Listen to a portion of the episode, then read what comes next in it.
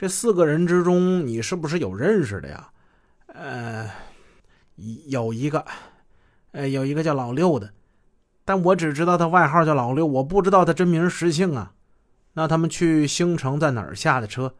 就就在海边，海边上下的车。他们下车之后，你上哪儿去了？我在附近兜了兜，看看有没有去锦州的。结果兜了一会儿，也没有往锦州来的，我就空车回来了，回锦州了。那你说的情况全都是真实了吗？呃，真真实，绝对真实。我再说一遍啊，提供假情况是要负法律责任的。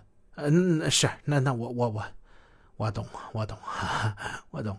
陈宝生他的心在颤抖，因为他说的情况呢。有真也有假，他隐瞒了主要情节。朝阳现场勘查之后，结束了扑朔迷离，整个案情呢明朗化了。现在确定是二男二女，这二男二女是重点，主要战场已经移到兴城了。兴城是我们辽宁著名的旅游胜地，欢迎大家去兴城去玩。那里有保存完好的明代古城墙。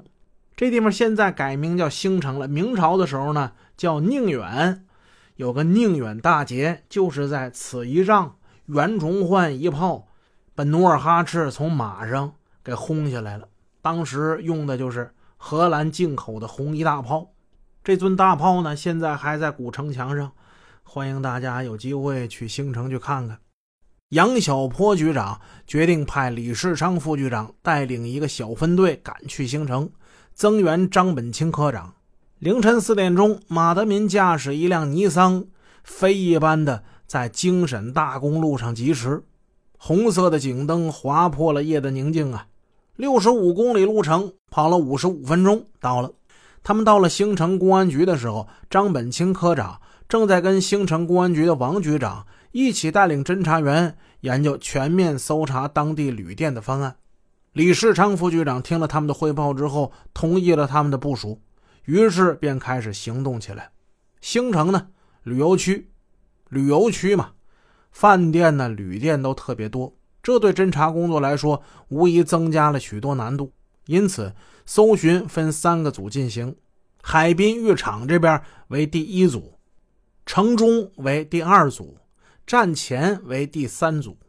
城中组的组长是我们之前提到的公安大学毕业的朱良。朱良呢是现任的锦州市刑警大队副大队长。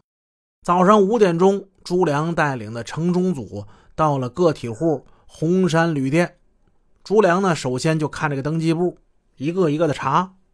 朱良那双眼睛啊，就像猎人要捕获猎物一样，他挨个的看。嗯，他眼前一亮。赶紧把店主叫过来了。他判断这两男两女用的肯定是假名，所以他让店主来介绍一下。这四个人是同时入住的，是吧？两男两女，嗯，把他们的这个体貌特征，你能不能介绍一下？这两个男的都是一米七以上，呃，其中一个高一点呃，下巴上有道疤。两个女的也就一米五、一米六吧。一个黑一点，一个白一点呃，白的那个个儿高一点黑的那个个儿矮一点但是黑的那个长得眼睛挺大的，一男一女都穿着蓝色的衬衫。朱良听店主这么一介绍，确认了这两男两女肯定就是那四名罪犯无疑了。